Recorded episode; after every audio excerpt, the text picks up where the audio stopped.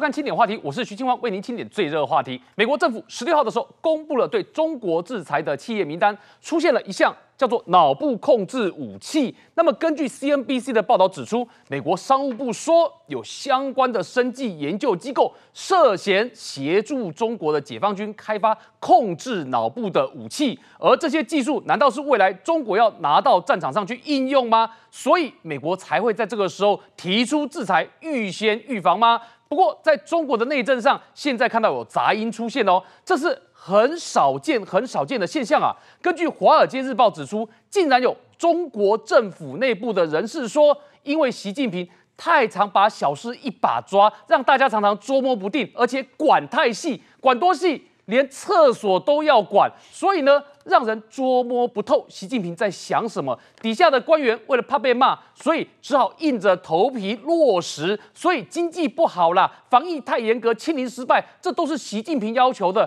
所以，哎，习近平为什么连厕所都要管呢？联发科的执行长从产业的部分，我们看到他出席媒体聚会的时候说，联发科已经多元化它的产品组合效益。并且已经拿下了八项全球第一名，同时他也告诉你说，他现在的市值仅次于台积电，超越了鸿海。蔡力行甚至接下去表示，告诉你说，未来五年哦，联发科未来五年每年的营收都会有十趴的成长。在这个情况之下，哎，难道联发科接下去它的营收跟它的表现很难去做一个很确切的预期吗？那接下去会告诉你，除了联发科之外，还有个台厂，他们放弃了新加坡，选择留在台湾，砸了八百五十亿，就是为了台湾再做另外一个世界第一出来。这是哪一家公司呢？等一下告诉你。首先介绍我们的来宾：两岸政策协会理事长谭耀南，大家好；台湾国际法学会副秘书长林廷辉，大家好；财经专家张真威，金煌好，大家好；台湾世代智库执行长陈冠廷，各位好。好，首先庭辉先带我们来看一下哦，美国制裁中国的部分，我们看到企业是一家又一家，黑名单多了一笔又一笔。但我们看到最新的部分，竟然在商务部所制裁的名单里面，告诉你说有一家脑控企业，脑控武器。那请问一下，这个脑控武器是什么？它为什么要控制人的大脑呢？它在战场上可以做什么应用呢？所以美国祭出的制裁，难道现在已经跨越了半导体的范围，已经来到了军事应用上面了吗？没有错，这个美国对中国的制裁不是只有半导体而已哦。其实，在现在呢，这个美国的参议院呢也通过这个美国驻中国大使 Burns 的这个任命案哦。对，其实 Burns 也讲到一件事情哦，即便他要上任赴到中国去进行这个大使的任务，他说还是要对中国进行制裁，而且要力挺台湾哦。那同时间来讲的话，你看到商务部抗中挺台的立场，对，抗中挺台立场是不变的哈、哦。那你可以同时看到一件事情，就是说美国商务部门通。这个公布的三十七家的这个公司当中呢，其中呢有很多东西呢是也是涉及到有关于商业机密了。但是除此之外，有一个非常特别的东西，就是刚刚你提到的脑控武器的这个部分哦。什么叫脑控武器？呃，这个。在解放军内部呢，其实有一个部门已经被美国抓到了，就是说他有在从事所谓的脑控武器的研究所的这个部分哦。我们知道说，过往来讲，通常都是核子武器、生物武器跟化学武器嘛。那这些东东西来讲，现在已经在战场是不能适用了。但是你知道，在过这个所谓的过去的美国在伊拉克战争当中呢，其实都有用过类似这种武器呢，来迫使对方敌军呢来就范。好，比如说伊拉克战争的时候已经使用过脑控武器了。对，其实脑控武器是怎样破坏人的大脑吗？其实也不是这么概念了哈，就是说原则上有三种东西可以逼迫敌方就范，就是说除了这个核生化武器之外，另外比如说他美国会用电磁波。对，什么叫电磁波？比如说当时他在伊拉克战争的时候呢，在那个悍马车上面装载那个所谓的放射枪，哦，就是辐射枪。对，它如果敌人远远的地方来讲打下去，它不会死，但是会痛，痛的时候都敌人就跑掉了。这通常是对付那些所谓的伊拉克叛军，或者是所谓的 IS，就是像像伊斯兰的这些所谓的恐怖分子了哈。对，那。这样的一个叫做电磁波的这个武器呢，是一种；还有一种叫做所谓的脑波的，就是脑波用神经或用所谓的声波的方式，可能是侵入到你的大脑里面，然后让你造成一种幻觉。这种幻觉产生的时候，你可能在战场上呢，就发现到说，哎，有可能出现了虚拟的战车、虚拟的这个直升机、虚拟的飞机，然后你可能乱枪打鸟，随便乱打，这个时候会造成你的精神混乱了。那比较这个。这个所谓的呃真实的一个一个案例来讲的话，就是说美国曾经在这个战场上面，在伊拉克战场上面，曾经哦让对方的大概有两百多个这个武装部队的人员啊，是反美的武装部队的人员，让他们感觉到有先知阿拉的这个出现，然后叫他们放下武器，然后状况下，他就是用，比如说他今天在面对这个面对面的这种战场上面出现的时候呢，他紧急呼叫叫他的后勤的部队过来，然后他们就开始架设一些武器，这种专门在针对脑波的攻击的武器哦，然后用这个所谓的远距的方式。打到这个对方的这个敌敌军的这个这样的一个脑部来来讲的话，然后他造成造成所谓的混乱的局面，让他们造成幻想，然后让他们觉得说好像阿拉告叫到他们说，哎，这个放下武器啊，立即投降的这个概念，结果他们真的就放下武器了，然后乖乖的跑到美军前面然后投降。那这种东西其实说真的哈，在目前这几年来哈，越来越多出现，你记不记得？二零一六年的时候，在古巴的时候，有很多的美国外交人员，然后说，呃，脑部发生这个疼痛啊，然后好像受到什么的控制一样。然后再来，二零一一八年，在美国驻广州的这个领事馆当中呢，也发现很多的美国外交人员呢。脑部呢也好像受到声声波的控制，更何况还有这个二零一六年到二零一八年左右，其实有几个 CIA 的这个高高级干员哦，到了澳洲之后，甚至到了台湾来转机的时候，入住我们的旅馆，也也感觉到这个脑波受到这个攻击。所以现在全世界很多地方都针对美国外交人员或是美国的一些情报人员来进行脑波攻击。那这种武器是存在的，不是不存在的。那这种武器就变成说，让你产生一种幻觉，然后呢，让你这个呃不攻自破，就是说你。你不用拿起武器，你等于放下武器，甚至于说你这武器乱打的情况之下，你也打不到这个敌军哦。所以这个对美军来讲的话，他已经发现到说，既然解放军也在研究这个东西，未来可能会针对美军，或是针对像维吾尔族的这样的一个这样的一个少数民族的一个镇压哈。所以呢，现在呢也在这个所谓的呃制裁的公司清单当中呢，说如果有跟这些这些进行的合作的这些公司的，基本上都不能跟他们做生意。未来的战争形态来讲，我们知道说 AI 产业这是必须要有半导体。你未来战场上的机器人或是机器狗，你基本上都不用人类上战场，或是所谓的无人载具，那个速度要快，电脑运运算要快，所以都必须要有晶片，这是属于所谓的机器人的部分。那如果是属于人类要上战场的话，人类上战场的话，你就是控制他对方的脑波，然后他造成他无法跟你作战的情况之下，你可能就制衡了整个所谓的呃控制了整个战场的一个局势哦。所以现在未来的战争呢，越来越先进了，不是传统战争所以可以看到的。哇，我们竟然从美国的制裁黑名单里面看到一场未来战争的悄悄进行，是关于脑部控制的武器。可是我们看到中国现在自己的经济也是一个大问题啊。为什么这么说？中国的浙江疫情延烧，浙江是重灾区，诶，本来大家都认为说浙江的疫情应该会慢慢的停下来啊，工厂停工的也会变少吧。结果没想到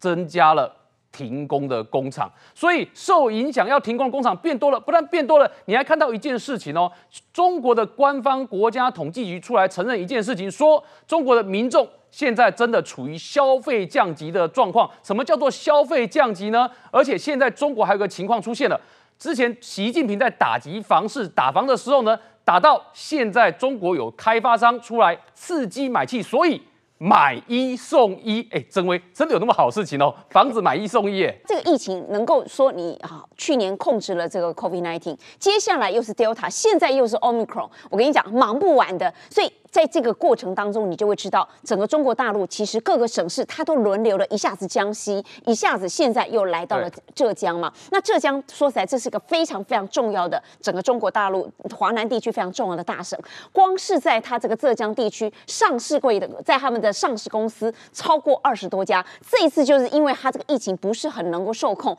居然哈很多的厂房全部都有停工。可怕的是什么？而且大家观察的指标是。哦世界现在都选择说，我如果打过疫苗，随着药物出来，是不要做太严格的清零，免得影响到经济活动。但就是因为习近平要求一定要清零，绝对要清零，所以呢，严格的清零要求之下，像浙江，哎，累计两百多个案例，那三个区 它就陷入了要哦封区、半封城、停工的情况。特别是这里面，它有化工大厂，它包括像是鈷。好，菇这是非常重要，还有盐。如果大家有看一些什么陆剧，你有可以看到盐也是那个当地是一个大的一个非常重要的一个资源哈。所以盐跟菇全部三两下被你叫停工就给停工，你叫他怎么个承受？你知道菇有多重要吗？菇就是现在电动车非常非常重要的一个重要的原材料。那现在你包括像是宁德时代也好，或者是呃什么，它一大堆，它有前三大的这个是接下去电池厂要涨价了。对。所以它至少目前为止，据说三年之内一定啊，在这一段时间可能会飙到三年以上的新高。那在这里面还不打紧，现在刚刚青黄提到的，包括像是房地产，房地产的这部分问题也蛮夸张的。我们刚刚破题就有提过，其实去年双十一的时候，阿里巴巴它就在帮恒大那个地方在卖房地产，当时就已经传出有人开始准备要用所谓的，你知道它当时有多多吸引人啊？从去年到今年，而且传统的手法已经不够看，他的意思说，很多人说啊，我没有第一桶金。我没有办法付出你的头期款，拍谁？他的头期款可以让你分期贷款，直到你小资族全部通通愿意交可以。那另外一个部分，甚至你买车，我送你停车，现在还不够看，变成什么？我直接送你。一间房子，诶，就一栋，呃，如果你买一间房子，我就送你一间房子，让你买房送房，这有多夸张？你就知道它有一大堆的烂尾房，它卖不掉，此时此刻它不销，它未来没有机会销。恒大就是一个最最主要的一个典型代表。而且你知道，其实不只是像恒大，包括像是在深圳，深圳很多的楼房，因为最近买一送一完全崩盘，所以你在这个情况下，你觉得，诶，在如果是这样，双十二，很多人诶觉得买一送一这样房子，你青黄你会觉得？是不是很容易卖，对不对？你会觉得这个是有机会暴增，错了。其实它目前为止，目前为止啊，光它推出在今年度的买一送一、买房送房的情况之下，居然只增加了百分之十五，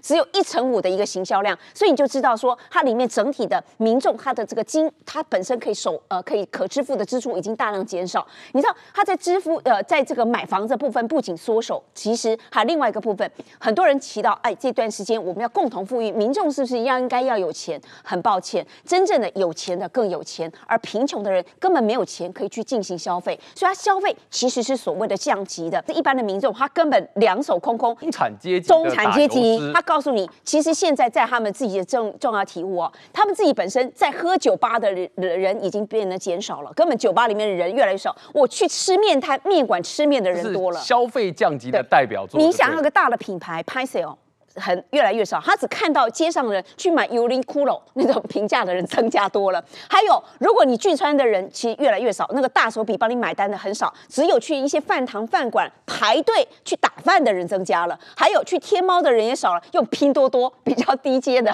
拼多多的人多了。高谈阔论叫创业的人少之又少，现在是外卖外卖小哥叫外卖小哥的那些人增加了。所以在这个情况之下，我们只能说他们有个重要的结论哦，哎，中等收入人该怎么？怎么办呢？你如果想要增加收入，不必靠政府，也不必靠什么共同富裕，他靠股市。不过，紧拍谁？今年的大陆股市也蛮惨。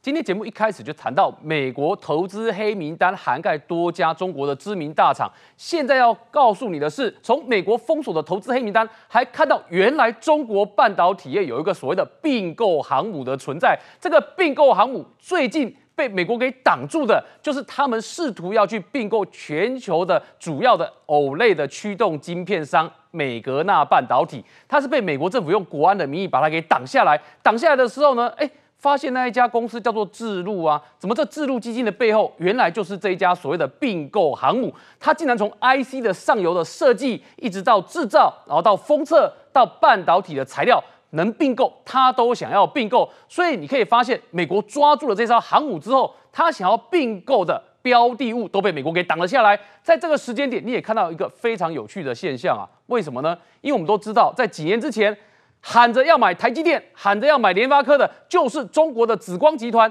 那你也知道，紫光集团破产了，破产，哎，既然也是由这家并购航母来整理，可是有人不高兴了，谁不高兴呢？不高兴的就是紫光集团之前的董事长赵伟国啊，他竟然说，你这家并购航母，你去整顿紫光集团的方式，会让中国国有资产少掉七百四十二亿，这都是损失。所以冠廷，现在美国要封锁中国的科技的方式，到底是用什么样的方式？那这个土豪，我觉得应该要先去分析一下这位他的这个失败或成功史哈。他二零一五年的时候有经过我们的。呃，《金周刊》的采访，然后那时候赵伟国说，这个半导体热啊，是我炒起来的啊。他说，在这个房地产啊、网络和半导体都是资本市场，好，那么只要能赚钱啊，他说就就能够共利。然后记者就问他说会不会泡沫化？他说有泡沫才能赚钱呐。所以对他们来讲，对科技的累积、技术的累积不是他们的专注的点，他们要的就是炒、投机，然后就是套利。那其实刚才这个主主持人有讲到说，这个大烂尾之后，还有谈到这个农信联盟，然后想到说这个美国会怎么样去应对中国这种并购潮。其实从几个方面来讲，从新疆开始，最近这个呃美国的参众议院通过了这个维吾尔法案，就是限制限制这个新疆的产品进口。美国很明显的把这个科技的民主联盟已经这样塑造出来，就说你的科技的应用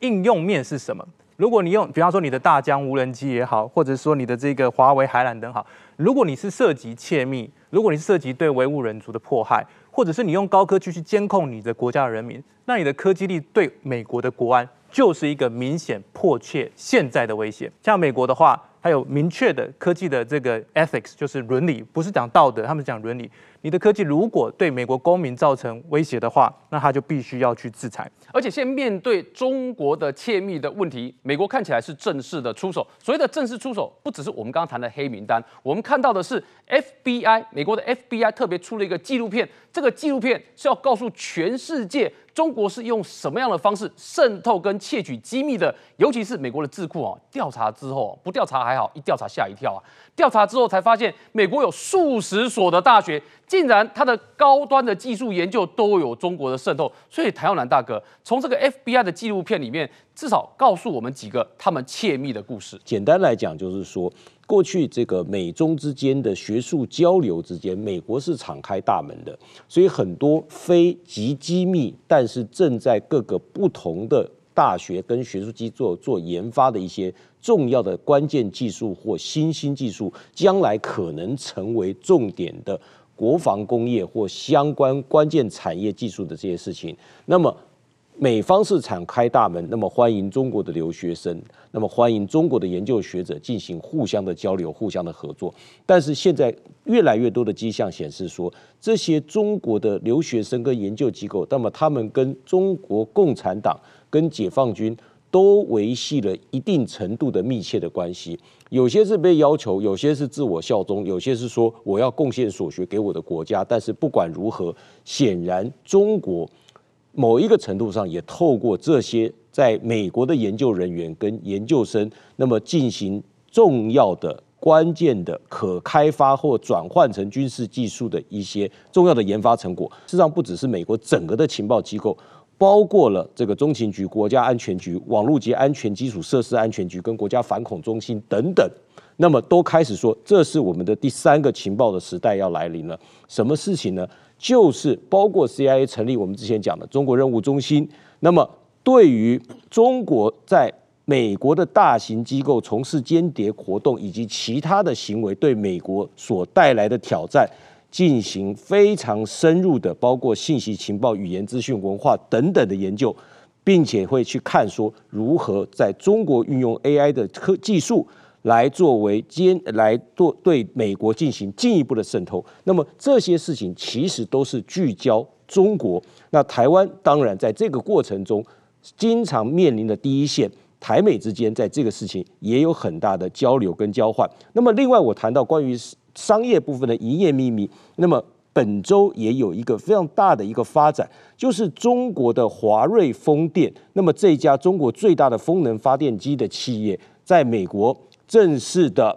被威斯康星州的一个联邦大法官，呃，联邦的这个大陪审团，那么起诉了。那么这个起诉书里面，到目前为止是去揭露了说，这个有一家在美国东北部的马萨诸塞州的一家这个呃公司。那么，美国超导公司那么指控中国的华瑞风电联合了美国超导公司的某一个员工，去窃取了美国超导公司的关键性的机密。这个案子是发生在二零一一年，所以距离现在已经超过十年了。但是显然有很多的证据，呈堂供证，都现在变成起诉的重点。那么这些间谍案、商业间谍、营业秘密窃取的事情层出不穷。那么这个案子呢，让这个呃美国的这个超导公司造成了八亿美元和新台币将近两百四十亿的损失。这个案子还在司法过程当中。事实上，我刚刚讲了，这个呃威斯康星州的这个大陪审团才刚刚起诉，是是昨天的新案子，但是案件发生的行为是二零一一年，是十年以前的事情。过去一直以来，大大小小各种不同领域的这些。营业违反营业秘密、窃这个商业间谍，还有窃取专利或非专利的这些技术的案件层出不穷。那么这个案子也引起高度的关注。为什么？因为这个是对于中国最大的风力发电厂，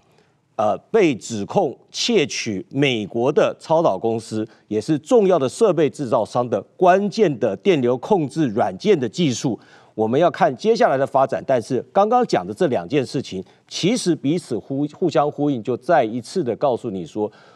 过去这一段时间，美国敞开大门对中国窃取各项的秘密关键技术、各项的间谍不设防。现在整个的氛围开始改变，美国的法律、行政作为，包括关闭孔子学院，包括 CIA 和情报机构的转向，以及包括司法部去指挥。各个联邦不同的检察署去积极的查查这些案子，积极的起诉。看起来从司法行政部部部门的作为和立法都开始动得起来。那么我刚刚讲台美关系在这个事情上面也有密切的合作。台湾如何面对新兴科技，包括对岸用 AI 的其他的技术做全面的资讯战跟全面的监控，我们站在第一线怎么处理这个事情，对美国也有相当大的意义。那么台湾在这个里面扮演了一个重要的角色，也跟全世界各地分享我们怎么面对。我们怎么处理，以及接下去面临这些方方面面的挑战。而且，台湾保护好自己的企业技术真的非常的重要。为什么呢？因为今天你从联发科看出一件事情，联发科的执行长蔡力行告诉你说，现在联发科有八项是世界第一的，而且在今年它的年收就会翻倍，未来五年都会有十趴的成长。联发科会带来什么样新的惊喜呢？等一下告诉你。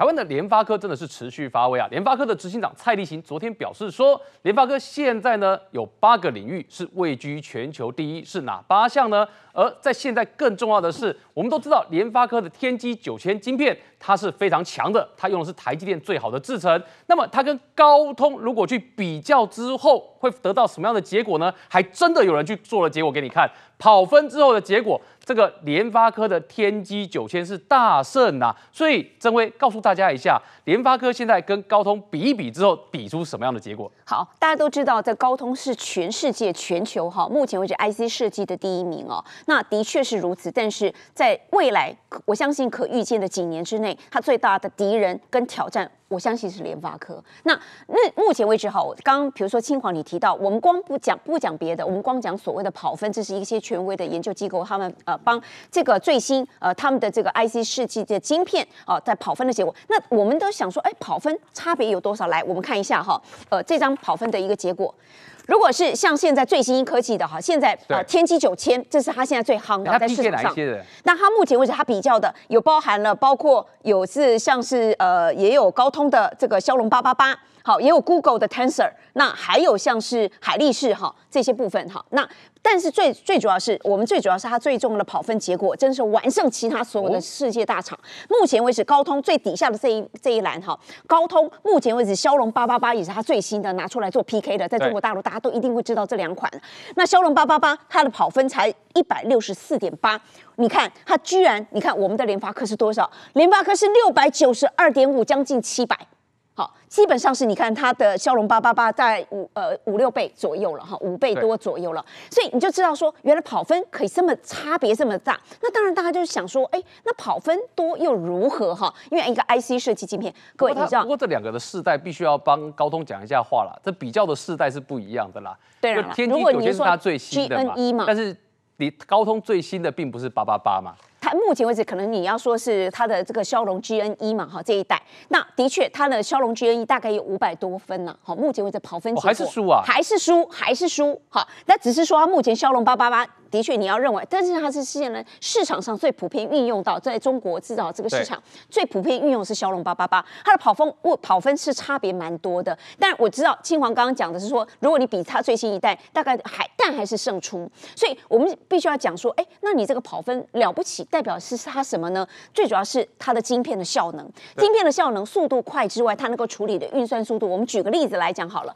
如果你跑分越快，那代表是你现在运用的它的呃 SOC 嘛。所以很多智慧型手机都用系统单晶片，那等于是说，你代表你这颗晶片特别的聪明，跑分速度越快。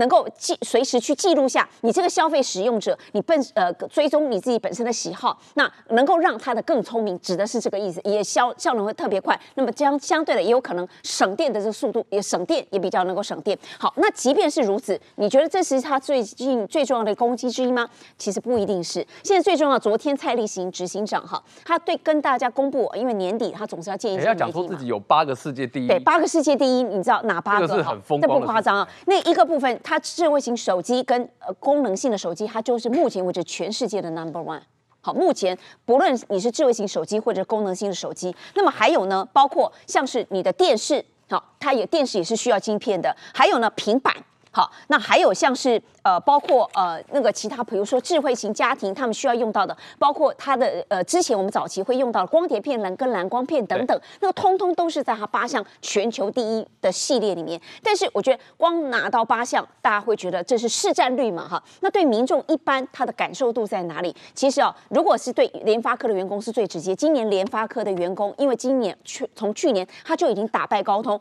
目前是连五 G 啊，是这个呃呃这个完全洗。完全帮高通洗脸。目前高通哈在全球市场以前都是世界第一，已经连续五季哈超，从去年十二月到今年的十二月，目前为止高通都没有办法再超越联发科。哇，这好，这这是一个很重要的一个保持记录。所以你以目前为止全球的这八项第一，不如直接讲这全世界的 number one 都被我打下来了。我觉得这个更具有意义。那么除了这件事情之外，很重要的部分哦，那如果是对一呃他们自己联发科的员工，不仅要加薪，而且加薪的幅度，现在蔡立行在昨天他已经对外记者会有讲，他一定会加薪，只是加薪的幅度会不会超过台积电？哇，这些部部分哦，说在台积电呃跟联发科跟好几家红准。其实都是超过台积电的那个薪资了，但是只是说他。完全要挖脑矿的公司，它要吸引最多的人才，对，所以在这里面它一定会加薪。在去年的这个时候，联发科好第一次打败高通，除了市占率之外，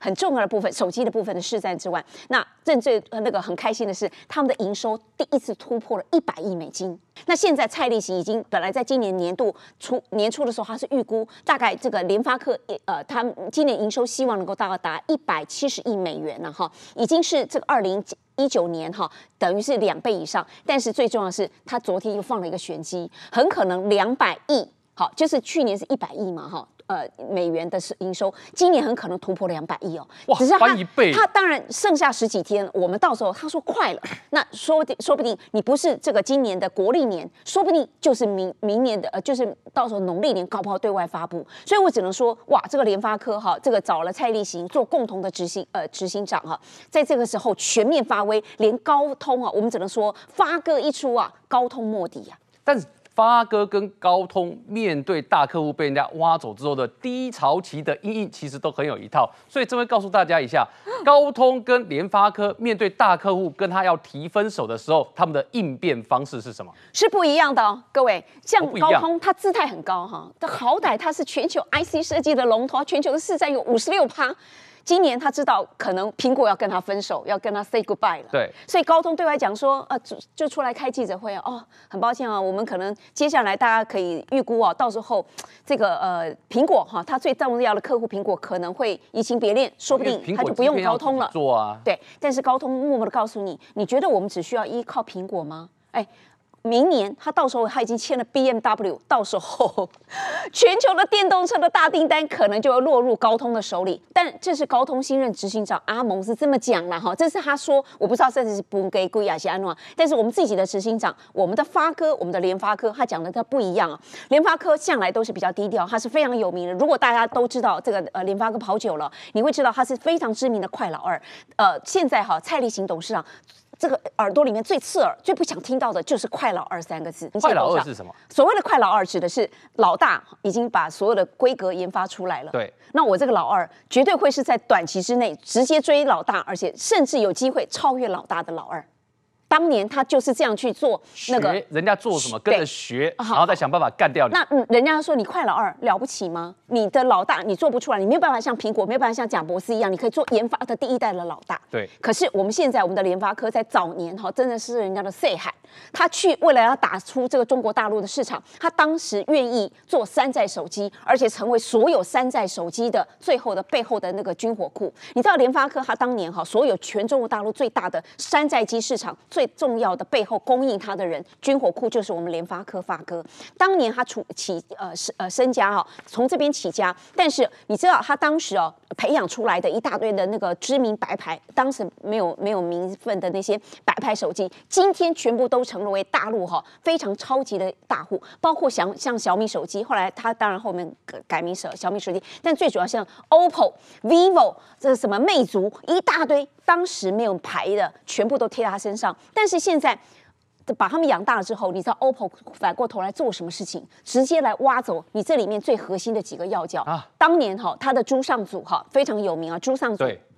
好，他这个非常优秀，在手机部门哈，在各方面研发开发非常 number one 的一要角，朱尚祖就直接被 OPPO 这个蛋嗯就被他挖走。那当时会觉得哎。那个我当你最好的军火库哈，我联发科为你日夜卖命，结果你最后反过头来挖走我第一个重要的一个大将。要做他自己的晶片。没错，因为他后来大家那二零一九年才知道，他另外再成立了一家哲库科技，他现在就是要去做他的晶片手机公司，因为他现在做大了，一年超过一千万只的营业额，他不是当年那个专专门靠你这个山寨手机贴牌的一个，他要摆脱联发科。那在这里面，他还不仅打不打紧，哇，前几年挖走朱尚祖在。那个联发科里面引起轰动，最近又挖走了他在无线通讯总经呃的总经理，这个部门叫做李宗霖。哦，那孰可忍孰不可忍？哇，OPPO 都来挖联发科的。你网通在各方面无线通讯最重要的两个家伙被他直接给挖走了哈，那当然绝对是高薪挖角，那直接就挖到他的哲库科技。他大家都明白人知道他做什么，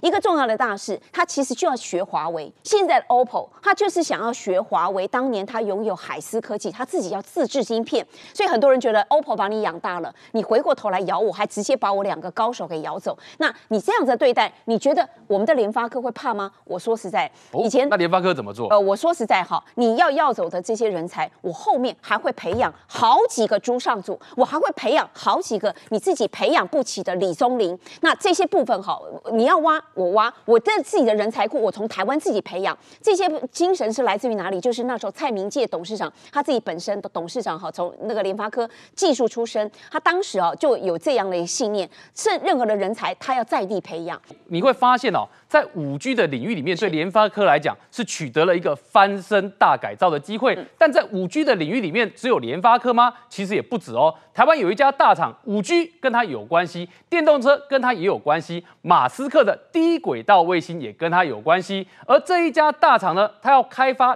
第三代半导体，在这个时候，他们要砸八百五十亿哦。可是。新加坡来跟他们招招手，说我们新加坡，你们也可以考虑我们这一家大厂，竟然没有选择新加坡，他们选择的是在台湾建厂，而且是在高雄建厂，是哪一家公司呢？这家公司就是稳茂半导体，他们的砷化镓是世界第一，马斯克跟苹果都不能没有它。所以冠廷跟大家介绍一下，这是怎么样的一家公司？稳茂是一九九九年开始嘛，那那个时候，呃，它不是一开始就是世界第一嘛。那时候大概是我记得在呃陈进才总裁的专访中，他一开始是说九十七 percent 都是国外大厂。那在今年七十一 percent 是由我们台湾的占的市占率，所以说这个变化之大，那是花也是花很久的时间。当初差点倒掉，当初差点查掉，濒临破产。那他本身也不是化工呃这个专业的，所以呃。台湾的这个产业的发展跟中国，我们刚才讲到紫光集团的发展，一个是投机，一个是投资未来，就很大的不同。那其实我们刚才呃，这个主持人讲到说，马斯克跟苹果都不能没有他，确实是没有错的。那在苹果呃，我们。讲到半导体晶片，一开始大家想到的细晶圆嘛，细晶圆的话就是台积电，就是我们全台湾的最大，也是全世界的重要的一个呃半导体的制造商。但其实这一个在还有很多类别，像是生化加这种 IC 这种呃化合物的半导体，在这个无人。呃，无人车啊，五 G 啊，基地台啊，甚至是我们刚才讲到的特那个低轨卫星都需要它，因为跟通讯比较有关的时候，需要的反而是生化镓的半导体。没错，那生化镓的半导体，我们先想象一下，就是说，其实不是每一个人都是呃化学啊、生物啊、生化专家等等，但我们可以想想看它的应用面在哪里。那 SpaceX，那在最近的低轨卫星，我们可以预测，经过这呃大概是一点二万颗，在三年内大概会发射在一点二万颗。那一点二万颗里面，呃。在里面所搭载的这个晶片里面，我们想想看，这会有多少多大的这个市场价值？这个时候，就是科技的进步。就我最近在跟这一个一个一个 hedge fund 的这个避险基金的呃一位重要的一个董事在谈的时候，他们就强调说，现在台湾的每一个科技的技术不是这几年才起来，那都是二三十年前的投资，一二十年前的投资，导致现在我们能够去利用我们这些科技的成果。那这些科技的成果，我们刚才从从从台积电开始讲。到砸下八百五十亿，都是在投资未来。在高雄，在这个呃南科等等，这都是在投资未来的厂房，投资未来的人才。台湾的产业当然有挑战，但是现在看起来，对于中国国家主席习近平来讲，他也有挑战了吗？为什么这么说？竟然在《华尔街日报》会看到中国政府内部人士对于《华尔街日报》抱怨说，习近平的管理方式让他们捉摸不定、无所适从。这个对习近平来讲是要造反了吗？等一下告诉你。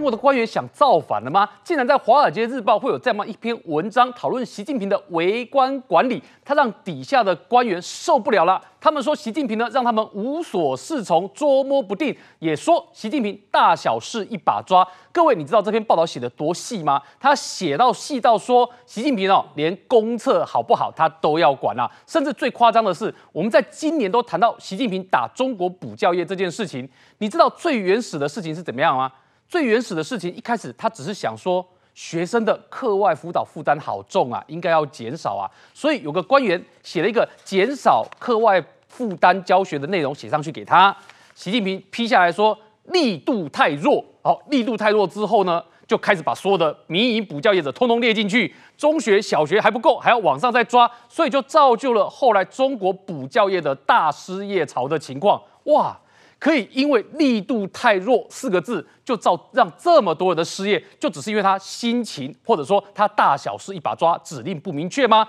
各位再看哦，现在又有一个最新的消息出来喽。这个消息是什么呢？我们都知道，中国在打影视产业的时候规范说，你长得如果太女性化的，他要做规范。这里面更夸张，各位，这个是时间在什么时候？在十十二月十五号所发出来的文件哦，十二月十五号距离今天也才两三天的时间而已。这个文件里面说，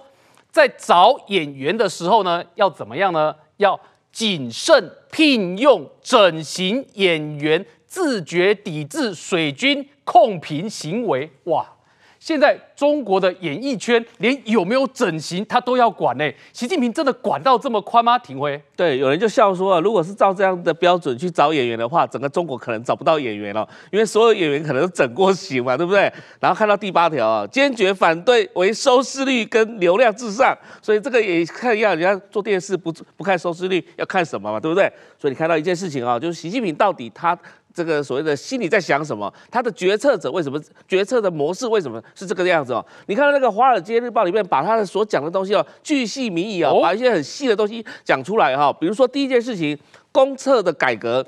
知道二零一五年的时候，习近平第一次提出公厕改革，他其实最主要的目的是要干嘛？解决大家路边大小便的问题。结果你知道吗？就一堆一窝蜂的去盖公厕，结果公厕你知道很多公厕是没有那个 那个所谓的疏通管线的。然后也也自己说，还有在北方的时候，你那个疏通管线啊，或是水啊，都会凝结，就是说冬天嘛，就是结冰，结冰根本没办法冲马桶嘛，怎么办？所以这个公厕都变成是一个形式文化啊。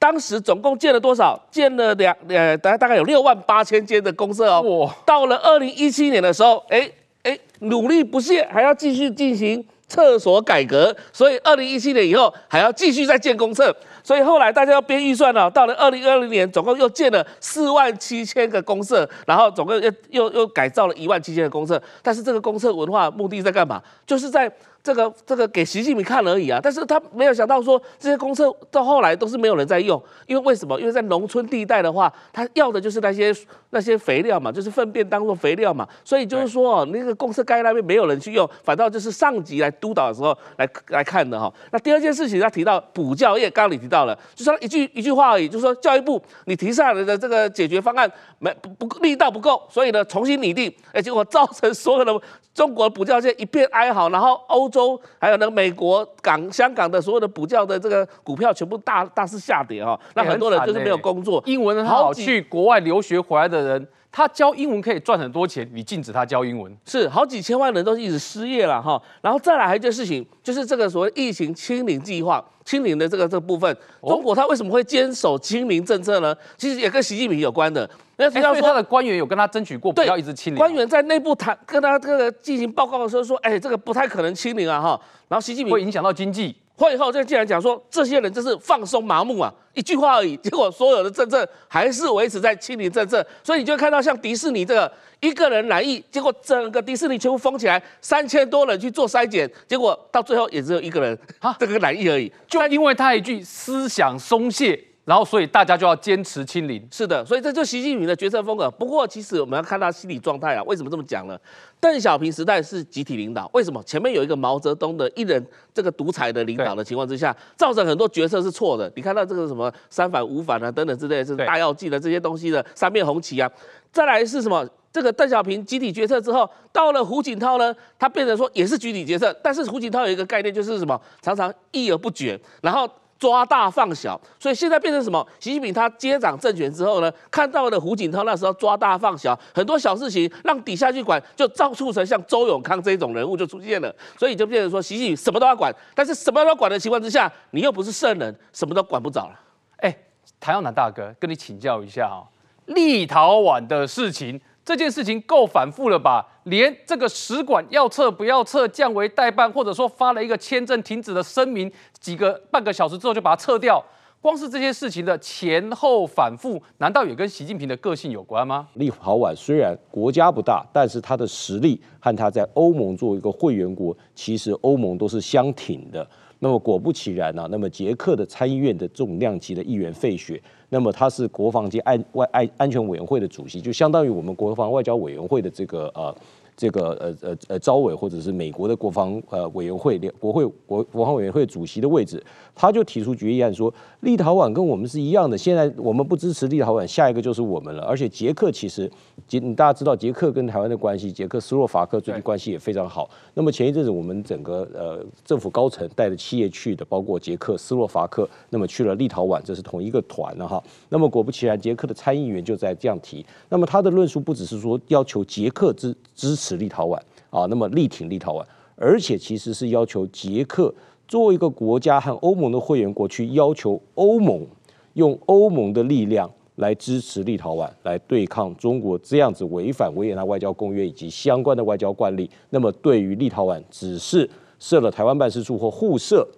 这个代表处。就降级或甚至威胁这个取消外交豁免权的行为，所以这些事情果不其然就看出来说，欧盟有很大的反弹。那么捷克从捷克的角度来发难。那我我我觉得完全是合情合理。那中国还还还这个外交部还把指头手指伸到对方说，你看你看你们做的坏事情，你们不知道反省还推卸责任啊。所以外交部昨天，我们台湾的外交部昨天就发了一个声明了啊。事实上，我觉得这个还很有意义，就是说现在立陶宛对我们这么支持，其实台湾跟立陶宛的关系是进一步的提升。那么整体在政府的支持之下，各个不同的产业、文化、经贸、科技、教育等等。双方我们在互相盘点，看看哪些东西可以接轨，可以相互合作。事实上，可能还不止立陶宛，对不对？就是说，扩扩及到这个波罗的海的三国啊。那么这个拉脱维亚、这个爱沙尼亚，事实上是不是有可能变成一个一个一个 cluster 一个群聚啊？那么我们会一项一项盘点。那对于一般民众看到这个事情，大家都想某种程度的支持。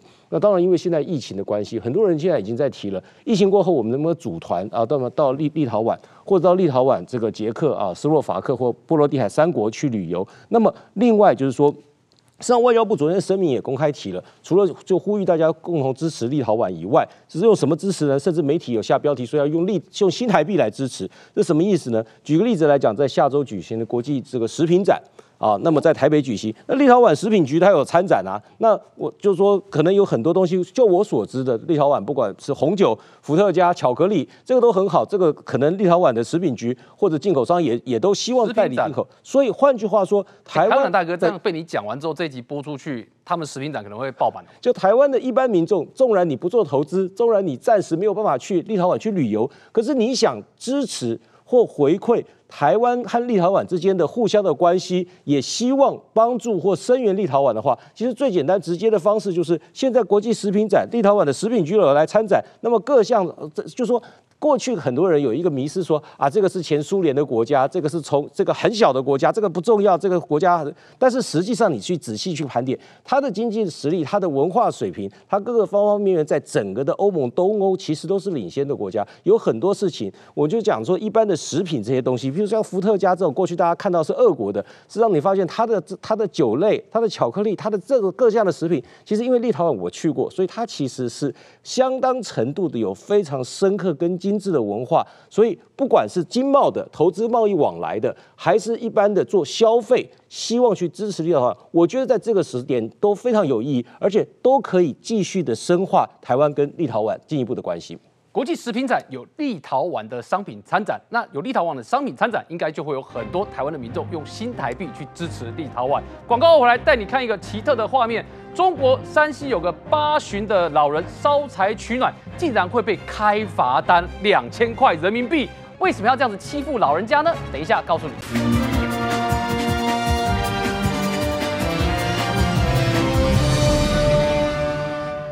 冬天天气冷飕飕，但在中国山西呢，有一个八十几岁的老人烧柴取暖，但是呢，竟然遇到一票乡村的干部呢，直接把他的炕给封了，把他的烟囱给拆掉了，而且还罚这个八十几岁老人的子女说：“哎，你们。”既然让你们的父母去烧柴，所以呢，罚你们两千块人民币。结果这件事情呢，竟然引爆了中国的网络，所有的网民都炸锅了。哎，廷辉，到底是发生什么事啊？有需要这样欺负老人家吗？这个真的是欺负老人家！因为在大家知道，现在华北、东北整个地方都非常寒冷嘛，哈，晚上特别是晚上特别寒冷哦。然后呢，在山西运城盐湖区这个地方哦，其实哦发生了两起事件哦。那这两起事件呢，你看这这个这个所谓的处理的公告哈。这是政府处理公告，它是十二月八号的晚上十一点五十四分哦，还有十二月九号的凌晨零点二十八分哦。这个这个检察员竟然在这个半夜的时候跑到人家的家里面，最冷的时候，对，最冷的时候，大概我刚刚查了一下，